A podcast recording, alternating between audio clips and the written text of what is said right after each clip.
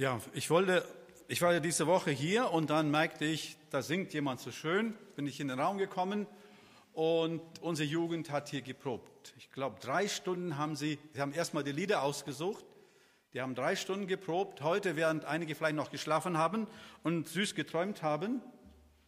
Aha.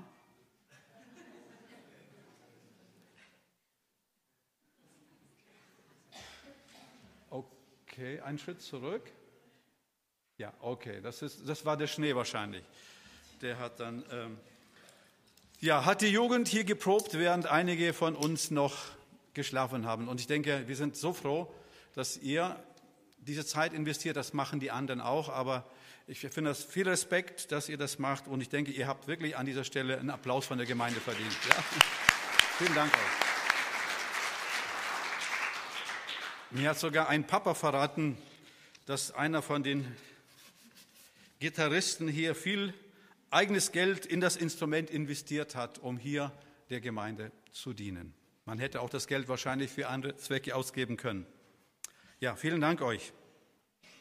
Wir sind immer noch in unserer Reihe Kennzeichen eines glücklichen Menschen und wir sprechen über die Seligpreisungen. Da präsentiert Jesus den Charakter eines Menschen, eines Reichgottes Menschen, eines Menschen, der tief im Herzen Friede, Ruhe und Geborgenheit hat, auch wenn die Umstände außerhalb vielleicht ganz schlimm sein können. Und heute sind wir beim Punkt 5 dran,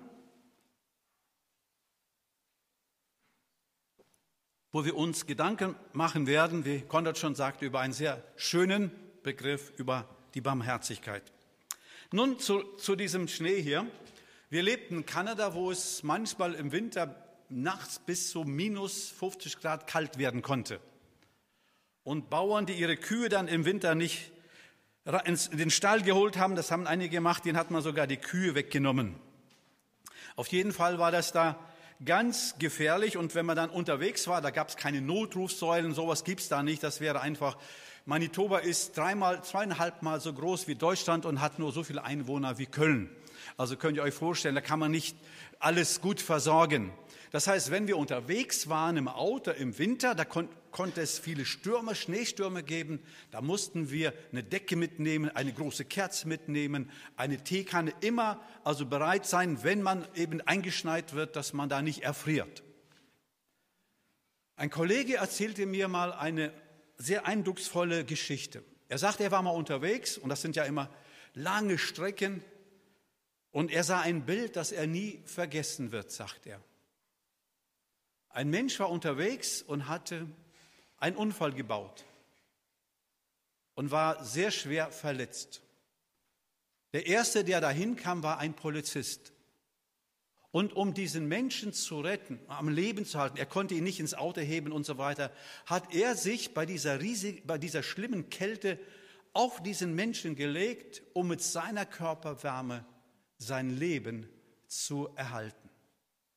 Er hat seine Gesundheit, er hat seine Leben riskiert, um diesen Menschen am Leben zu erhalten.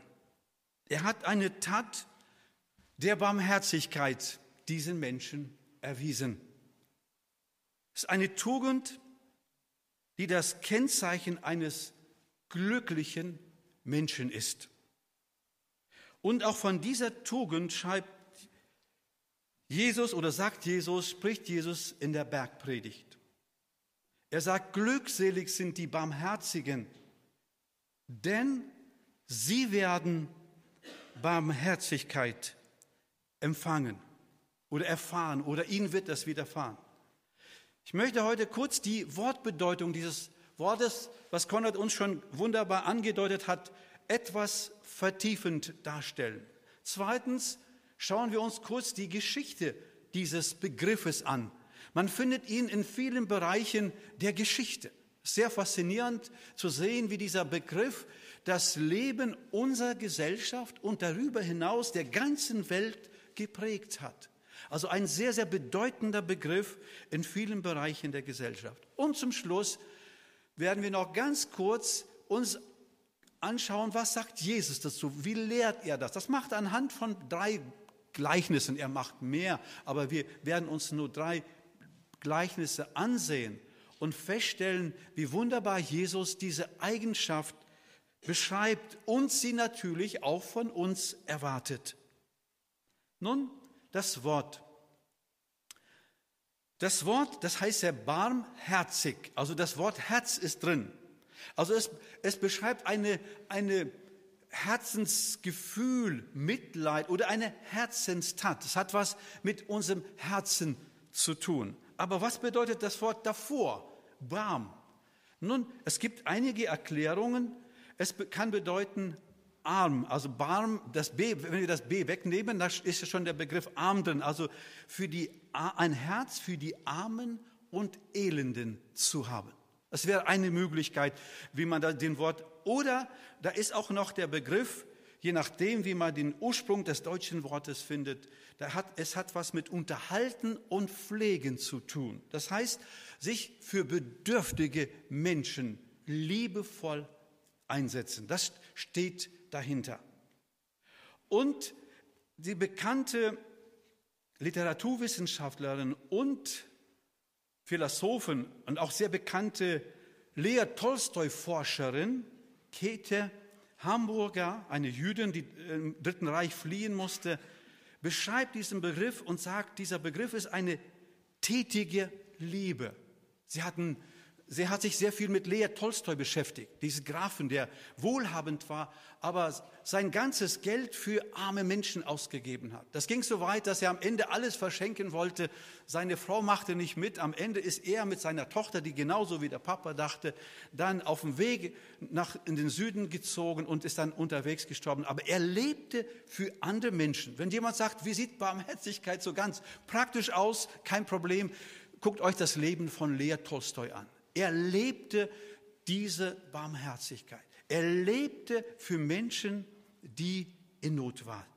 Und sie hat sich auch mit dem Thema, ähm, also Barmherzigkeit, Mitleid, hat sie ein ganzes Buch geschrieben. Also man könnte zusammenfassen, Barmherzigkeit bezeichnet eine existenzielle Betroffenheit, also eine Betroffenheit im Innersten, und ein Tun, also nicht nur Betroffenheit, das mehr ist als ein bloßes Gefühl des Mitleids. Schon Jakobus sagt, das bringt nichts, wenn ihr sagt, ja, der Herr segne dich oder und wir tun nichts. Also Liebe ohne Glaube, sagt Jakobus sehr schön, ist tot. Also wir merken, Barmherzigkeit hat eindeutig was zu tun mit einem Mitgefühl, aber hat auch was zu tun mit einer Tat. Gott hat das Leben so geschaffen, damit wir glücklich sind. Aber dann kam die Sünde in diese Welt. Da kam der Tod in diese Welt. Und sehr viel Not ist da. Und die Barmherzigkeit soll dazu dienen, dass diese Not, die durch die Sünde und durch den Tod in die Welt gekommen ist, gelindert wird. Das ist unsere Aufgabe. Das ist unsere Aufgabe als Mitglieder des Reiches Gottes. Nun gucken wir uns mal kurz die Geschichte der Barmherzigkeit an. Sie beginnt bei Gott. Gott ist letztendlich der Schöpfer dieses Begriffes.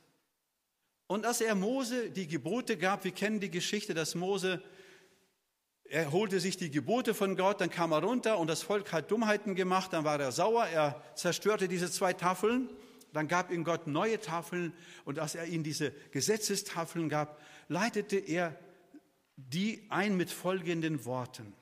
Ich bin der Herr, der Barmherzige und gnädige Gott. Merken wir, barmherzig und gnädig. Meine Geduld, meine Liebe und Treue sind groß. Diese Gnade erweise ich Tausenden, indem ich Schuld, Unrecht und Sünde vergebe. So stellt sich Gott vor. Im Alten Testament denken wir oft, Gott ist dieser, der so viel von uns verlangt. Und mit dem Gott des Alten Testamentes wollen oft viele Menschen nichts zu tun haben. Ja, der Gott von Jesus, Jesus super, aber das Alte Testament, aber das ist falsch, wenn wir so denken, weil so stellt sich Gott im Zusammenhang von Geboten vor. Ich will euch vergeben und ich will euch Barmherzigkeit erweisen. Also Gottes Absicht ist immer Gnade und Barmherzigkeit, Vergebung und Hilfe in Not. Das ist sein Plan, das ist sein Programm mit uns. Vergebung und Linderung der Not. Und es gibt eine Menge von Geboten im Alten Testament, die dafür sorgen, dass Menschen in der Not nie zu kurz kommen. Das war seine Zielgruppe, um die er sich am meisten kümmerte. Das waren Menschen in Not. Das waren arme, fremde, Witwen, Waisen, Hilflose, Schwachen, Hungrige. Er sagte sogar, wenn ihr erntet, dürft ihr nicht alles mitnehmen. Das ist, ich weiß nicht, wie es heute ist, dann müssen wir mal die Gras fragen. Aber das durfte man nicht. Man musste etwas zurücklassen, damit der Fremde, das war so, sag ich mal, Sozialhilfe damals, damit der Fremde, der Hungrige aufs Feld gehen konnte und essen konnte. Also Gott hat in jeder Hinsicht dafür gesorgt. Nach sieben Jahren mussten die Schulden wieder erlassen werden und, und, und. Ein ganz komplexes juristisches System hat Gott aufgebaut, um Menschen in Not zu helfen. Das ist sein Herz. Das ist sein Programm. Das hat er immer, das war Gottes Zielgruppe. Liebe Geschwister, wenn wir glücklich sein wollen, dann ist es wichtig, dass wir ein barmherziges Herz entwickeln. Das ist wichtig, dass wir die goldene Regel, die wir letzten Sonntag angesprochen haben, leben. Tu dem anderen das, was du willst, dass er dir tut. Dass du die Not des anderen siehst und fragst, wo gibt es den Nächsten, dem ich helfen kann? Die Frage ist, wie sieht das bei mir aus? Die Frage ist, wie sieht das bei dir aus? Wann hast du letzte Mal jemand vergeben? Wann hast du letzte Mal einem Menschen in Not etwas Gutes getan? Ich weiß, einige Menschen sagen, na ja, die Bettler da an der Straße, die können ja zum Arbeitsamt gehen oder Sozialhilfe bekommen oder Hartz IV, wie immer. Und das ist nicht ganz so. Weil viele Menschen zum Beispiel, die aus Osteuropa kommen, nicht immer, also es gibt viele Menschen, die tatsächlich nichts haben. Einige sagen, ja, aber wenn ich denen das gebe, dann äh, kaufen sie sich Drogen oder Zigaretten oder Alkohol. Es gibt viele Möglichkeiten, manchmal den Menschen nicht zu helfen. Meine Empfehlung ist, man kann das immer machen. Es gibt an jeder Ecke irgendwie einen kleinen McDonald's äh, oder einen anderen Laden. Man kann den Leuten Essen kaufen, eine Tasse Kaffee kaufen. Das ist manchmal eine Kleinigkeit, aber ich wünsche mir, dass jeder von uns, der so einen Menschen in der Straße findet, etwas tut, weil das ist Gottes Programm. Das würde Gott tun, wenn er durch die Straße gehen würde. Das würde Jesus tun, wenn er durch die Straßen gehen würde. Er würde nicht gleichgültig vorbeigehen, wie wir gleich noch sehen werden. Nun gehen wir einen Schritt weiter. Als, Jesus, als einem Professor wurde, ein Theologieprofessor für Altes Testament, wurde mal gefragt von einem Imam, einem Gelehrten aus dem Islam, wie ist euer Gott? Er hat überlegt, ja, wie soll ich jetzt, beschreib mal mir deinen Gott. Wenn es nicht Allah ist, wie ist euer Gott? Und dann hat er das so schön überlegt und dann so schön beschrieben. Er sagt, Gott ist so, wie Jesus ist. Wenn du wissen willst, wie Gott denkt, wie Gott handelt, dann schau mal, was Jesus gemacht hat. Jesus, liebe Zuhörer, hat Gott Augen gegeben, Ohren gegeben, Hände gegeben, Füße gegeben, einen Mund gegeben. Er hat Gott hier auf Erden gelebt. Er war Gott. Also wenn wir wissen wollen, wie Gott ist, wie der Gott des Alten Testaments ist, dann, fragt, dann äh, liest nicht etwas, was euch dann Angst macht, ja, wieso hat er das und das äh, befohlen zu tun mit den und den Völkern, sondern schaut euch Jesus an. Jesus lebte Gott in Person.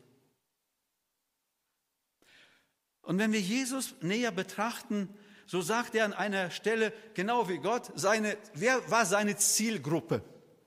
Neben seinen Jüngern, um die er sich kümmerte, damit es weitergeht, waren arme Menschen, notbedürftige Menschen seine Zielgruppe. Mit denen hing er ab. Wir lesen, die Gesunden brauchen keinen Arzt, sagt er bei einer Gelegenheit. Wohl aber die Kranken. Ich bin gekommen, um Sünder zu rufen, nicht Menschen, die sich schon für gut genug halten. Das ist, wie Jesus gedacht hat, wie Jesus gehandelt hat. Im Vers 16 lesen wir, danach lud Levi Jesus und seine Jünger zum Essen ein, das ist der Vers davor. Er bat auch viele Steuereintreiber und andere Menschen, die als Sünder galten, dazu. Viele von ihnen gehörten zu der Menge, die Jesus folgte. Also viele Menschen, die Menschen, die in Not waren, die liefen Jesus hinterher. Das war immer schon so. Als nun aber einige der Schriftgelehrten, die zu den Pharisäern gehörten, sahen, dass Jesus mit diesen Leuten aß, sagten sie zu seinen Jüngern, warum isst er mit diesem Abschaum? Warum tut er das? Und dann kommt dieser Vers, ich bin der Arzt. Das ist sein Programm. Nun, Christen fragen oft ja, oder Gemeinden, was soll unser Ziel sein? Was soll unsere Zielgruppe sein, die wir erreichen wollen? Nun, wollen wir von Jesus lernen. Das war seine Zielgruppe. Wenn man die Tätigkeit von Jesus zusammenfasst, so könnte man sie reduzieren auf drei Bereiche. Nummer eins, er gab bot Vergebung der Sünden an. Deshalb kam er auf diese Erde. Deshalb ist er am Kreuz gestorben. Zweitens, er lehrte das Wort Gottes. Er zeigte seinen Mitmenschen, wie soll man leben. Und drittens, er linderte ihre Not. Heilung und Speisung der Tausenden. Das war sein Programm. Nicht mehr und nicht weniger. Das hat Jesus so gelebt. Und es gibt eine ganz schöne Geschichte, die wir mit den, im Bibelgesprächskreis diese Woche uns kurz angesehen haben. In dieser Geschichte sehen wir auf einer wunderbaren Art und Weise, wie Jesus das macht. Und zwar, da ist ein Gelähmter. Seine Freunde sind barmherzige Freunde. Sie kommen, wollen ihn zu Jesus bringen, damit er ihn, sie heilt. Aber der Raum ist voll, alles ist zu, ungebetene Gäste sind da. Und Jesus, was macht er? Das ist seine Tätigkeit, er lehrt, sagt uns Markus ganz am Anfang. Und die kommen dahin, sie kommen nicht rein, sie machen das, die, Dach, die Decke auf, das geht da ein bisschen einfacher, als es wäre hier. Und sie lassen Jesus, äh, den Mann auf der Matte runter. Und Jesus macht zwei Dinge. Wie, heil, wie hilft er diesen Menschen? Wie begegnet er, er dieser Not? Er sagt, zu, zu, bevor er sagt, du bist geheilt, sagt er, dir sind was? Die Sünde vergeben. Merken wir dieses Programm von Jesus? Er gibt, spricht uns Vergebung zu. Er weiß, dass diese Unvergebung, die innere Not viel größer ist als die äußere Not. Und er lindert zuerst die erste und dann die zweite. Das war so das Paket, das Jesus hatte. Das war das Programm von Jesus, das er uns vorlebte. Jesus, seine Freunde waren Menschen, die in Not waren. Die Frage ist, wer sind deine Freunde? Wer sind meine Freunde? Wie viele Freunde hast du, die in Not sind? Bist du in deiner Beziehung eher jemand, der immer sagt, bitte, bitte hilf mir? Oder ich helfe dir? Dann sagen vielleicht einige, aber Heinrich, ja, mir geht es so schlecht und äh, ich brauche diese Hilfe. Aber dieser Vers, den wir heute lesen, sagt, wenn wir Barmherzigkeit erweisen, was wir dann erwarten, wenn wir nehmen wollen, dann bekommen wir es zurück. Was wir sehen, das ernten wir. Menschen, die anderen helfen, ihnen wird geholfen. Menschen, die anderen helfen, haben wir letzten Sonntag gesagt, die leben sogar länger. Das ist wissenschaftlich bewiesen. Und das finde ich so schön. Das ist das, was uns Jesus heute sagen möchte. Das ist, was Gott uns sagen möchte. Nimm doch diese Menschen, die in Not sind, zu eurem Ziel. Hilft ihnen. Geht auf ihre Not ein und ihr wird staunen. Ihr wird mehr zurückbekommen, als ihr denkt. Nun, wir sind immer noch kurz bei der Geschichte. Wie haben die ersten Christen das gelebt? Genauso wie Jesus.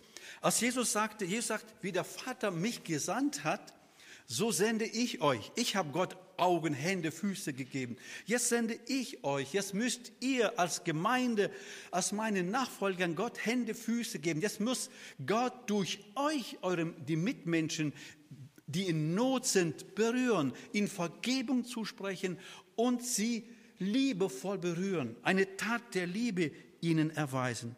Und das haben die Apostel von Anfang an gemacht. Wenn wir so lesen, dann merken wir, sie haben gepredigt das Evangelium. Sie konnten es nicht sein lassen. Aber sie lehrten auch wie Jesus. Und die Pharisäer waren sauer und, sagten, die ganze Stadt ist erfüllt mit eurer Lehre. Hört damit endlich mal auf. Und sie heilten Menschen und sie versorgten Menschen. Die erste Gemeinde hatte sogar versorgte die Witwen. Damals gab es nicht eben Ämter, wo man Geld holen kann. Und da entstand so ein Konflikt, das waren die ausländische Witwen. Und da waren die Apostel so weise und wählten Diakone. Alle außer einer Person haben sogar ausländische Namen. Das heißt, das waren Vertreter dieser Witwen. Das heißt, die jüdische, die griechische Witwen wurden vernachlässigt und sie bestellten Diakone, die griechischen Hintergrund hatten, also nicht aus Jerusalem kamen. Und sie konnten für diese Menschen sorgen. Und das ist der rote Faden, der durch die ganze Apostelgeschichte geht. Sie predigen, sie lehren und sie helfen Menschen. Sie heilen Menschen. Und das Interessante ist, die Bibel betont das so stark. Zum Beispiel, da geht es um eine Frau, die gestorben war und Petrus hat sie mit Gottes Hilfe zum Leben wieder erweckt, die Tab Tabitha. In Joppe lebte eine gläubige Frau, ist eine Eigenschaft von ihr, mit dem Namen Tabitha, die viel Gutes tat und den Armen half wo sie konnte. Wir merken, wie stark das, die ihr, also gläubige Frau, sie half anderen Menschen. Also wir merken, das ist eine, hervorgehoben, diese Eigenschaft. Und als, als die Menschen dann, als sie dann starb und Petrus kam und sie baten um Hilfe, dann sagten sie, ja, die war so, die hat so viel Gutes getan. Aber noch ein anderes Beispiel. Das ist der Cornelius. Da lesen wir von ihm, es, er war ein gottesfürchtiger Mann, gläubige Frau, gottesfürchtiger Mann, der mit allen in seinem Haus den Gott Israel achtete. Er war ein gläubiger Mann.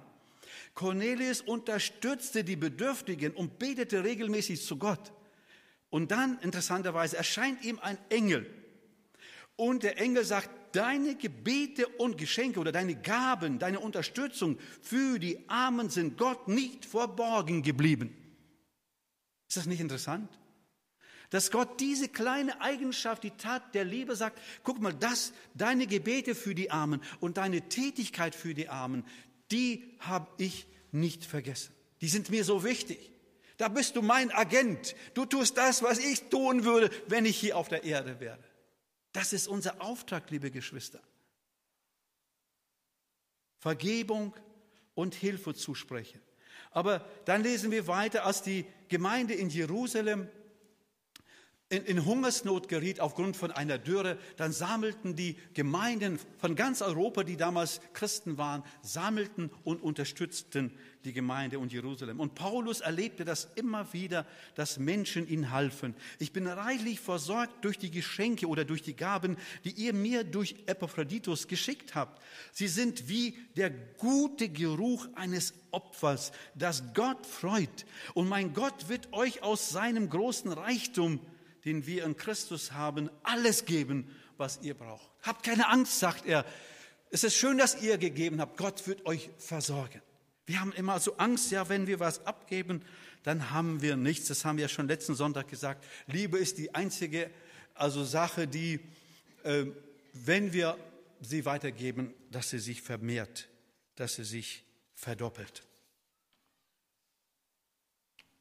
Gehen wir noch einen Schritt weiter. Die Geschichte der Barmherzigkeit, die Missionsgeschichte, ich will das nur erwähnen.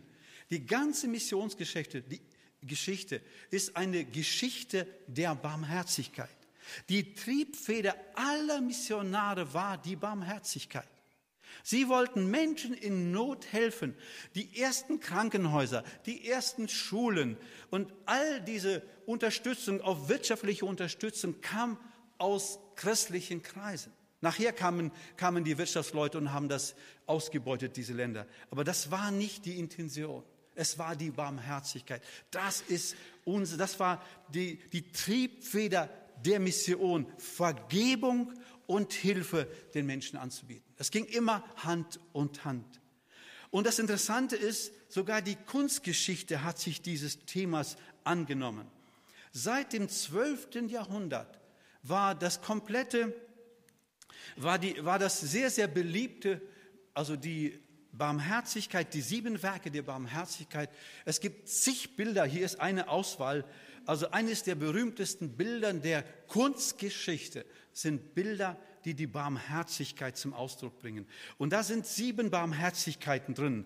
Hungrige speisen, Durstige zu trinken geben, Fremde beherbergen, Nackte kleiden, Kranke pflegen, Gefangene besuchen und Tote bestatten. Und der, die Absicht dieser Kunstgeschichte war, dem Publikum im eigenen Leben zu helfen, Vergebung und Barmherzigkeit als göttliche Gnade zu entdecken und zugleich als Tugend selbst zu vollziehen. Das war die Aufgabe der Barmherzigkeit. Also wir merken, das ist, Barmherzigkeit ist das Herzstück der christlichen Geschichte. Nun zum Schluss wollen wir nur ganz kurz drei Beispiele erwähnen. Was sagt Jesus zur Barmherzigkeit? Er lebte sie und er lehrte sie anhand von Gleichnissen. Denken wir an den verlorenen Sohn. Eine Geschichte, diese drei Geschichten, die ich gleich erwähne, sind eines der bekanntesten überhaupt christlicher Gleichnisse, die weltweit bekannt sind, auch in vielen anderen Religionen. Der verlorene Sohn, der das Erbe nahm, alles auf schändliche Art und Weise verprasste, zurückkommt, dann, dann tut es ihm leid, weil er fast am Verhungern ist. Er kommt zurück. Der Vater vergibt ihm und stellt ihn rechtlich wieder her, gibt ihm das Erbe zurück. Er gibt ihm Vergebung und gibt ihm auch das ganze Materielle, was er verloren hat. Er gibt es ihm zurück, ohne Vorwürfe und feiert eine Party. Und Jesus sagt, Leute, so ist Gott. Ich bringe euch hier ein Beispiel von Gott, wie Gott ist. Zweitens, ein anderes Beispiel, das Beispiel des unbarmherzigen Knechtes. Der König vergibt ihm ein Vermögen und er ist frei. Die Schuld ist weg. Und dann hat er, schuldet ihm ein Mitknecht paar Groschen. Er geht, wirkt diesem Mitknecht und wirft ihn ins Gefängnis und sagt, bis du es nicht zurückzahlst, bekommst du es nicht. Und das erfährt der König, das ist Gott, das ist Jesus in diesem Beispiel. Und er sagt, möchtest du dann nicht auch mit diesem Diener Mitleid haben, so wie ich Mitleid mit dir hatte? Und was sagt er dann? Der König war zornig und warf diesen Mann ins Gefängnis und bis er all die Schulden bezahlt hat und er sagte, genauso wird mein Vater im Himmel mit euch verfahren, wenn ihr euch weigert, euren Brüdern und Schwestern zu vergeben. Also Gott sagt nicht nur, seid barmherzig, er sagt vorsichtig, wenn ihr nicht barmherzig seid, dann habt ihr ein Problem mit mir persönlich. Und das schönste Bild, äh, Gleichnis, das wahrscheinlich gibt es kein christliches Gleichnis, das so bekannt ist wie das des barmherzigen Samariter. Es ist ein Weltklassiker in der Kultur und in, der, in vielen Gesellschaften. Da wird ein Mensch tödlich verletzt und er wäre gestorben, wenn er nicht Barmherzigkeit bekommen hätte. Und da geht ein Priester vorbei, da geht ein Tempeldiener, ein Levit vorbei und sie laufen, gehen auf die andere Straße, damit sie nur diese Not nicht sehen. Und dann kommt ein Samariter vorbei, ein Ausgestoßener, ein Verachteter. Und wir lesen, schließlich näherte sich ein Samariter. Als er den Mann sah, empfand er tiefes Mitleid. Merkt ihr den Begriff äh, Barmherzigkeit? Und dann kommt die Tat. Er kniete sich neben ihm, behandelte seine Wunde mit Öl und Wein und verband sie. Dann hob er den Mann auf auf seinen Esel. Er brachte ihm sein ganz Haus, versorgte ihn. Und nächsten Tag gab er nochmal Geld dem Besitzer, damit er gesund wird. Und was sagt dann Jesus? Das ist die Geschichte seid barmherzig. Das ist genau, ja genau, nun geh und mach es genauso, sagt er den Menschen, dem er diese Geschichte erzählt. Jesus will uns heute Mut machen, Barmherzigkeit zu üben. Ich schließe ab mit einem schönen Text. Ein Text auch von einem Gleichnis. Jesus bringt ein Gleichnis vom Endgericht. Und er sagt, dann wird der König zu denen zu seiner Rechten sagen, also Seite sagen, und er, das ist Jesus hier, kommt, ihr seid, ihr seid von meinem Vater gesegnet. Ihr sollt das Reich Gottes erben, das seit der Erschaffung der Welt auf euch wartet. Warum? Denn ich war hungrig und ihr habt mir zu essen gegeben. Ich war durstig und ihr habt mir zu trinken gegeben und ihr gabt mir zu trinken. Ich war ein Fremder und ihr habt mich in eurem Haus, in euer Haus eingeladen. Ich war nackt und ihr habt mich gekleidet. Ich war krank und ihr habt mich gepflegt. Ich war im Gefängnis und ihr habt mich besucht. Und dann werden die sagen, ja, äh, wann haben wir das getan? Und dann gibt er die Antwort und der König wird ihnen entgegen, ich versichere euch, was ihr für einen der geringsten meiner Brüder und Schwestern getan habt, das habt ihr für mich getan. Den Rest werde ich nicht lesen. Da gab es noch, die auf der linken Seite waren. Und da spricht Jesus eine ganz harte, warnende Drohung aus, wenn wir das nicht tun. Liebe Geschwister, liebe Zuhörer, die Sache mit der Barmherzigkeit liegt Gott sehr, sehr am Herzen. Er nimmt das unheimlich ernst. Ich glaube, es gibt kaum eine Tätigkeit, kaum einen Begriff, den Gott so ernst nimmt wie diese Aufgabe, an den Menschen, die in Not sind, Vergebung und Liebe zu erweisen. Und wenn wir das tun, dann, was passiert dann? Glücklich sind die Barmherzigen, denn sie werden Barmherzigkeit erfahren. Wir werden Barmherzigkeit hier auf Erden erfahren und wir werden Barmherzigkeit in der Ewigkeit erfahren. Gott ist ein Gott der Barmherzigkeit. Barmherzigkeit ist eigentlich seine Eigenschaft, eine göttliche Eigenschaft. Und wir müssen barmherzig sein, weil Gott uns gegenüber barmherzig ist. Wir müssen nur das geben, was wir bekommen haben. Das ist nicht losgelöst von dieser Tatsache, sondern weil er uns gegenüber barmherzig war, uns vergeben hat, uns immer wieder hilft in der Not, sollen wir das tun. Das ist sein Programm, das ist seine Zielgruppe. Möge Gott uns als Gemeinde und Einzelne helfen, auch in diesem Jahr barmherzige Menschen zu sein.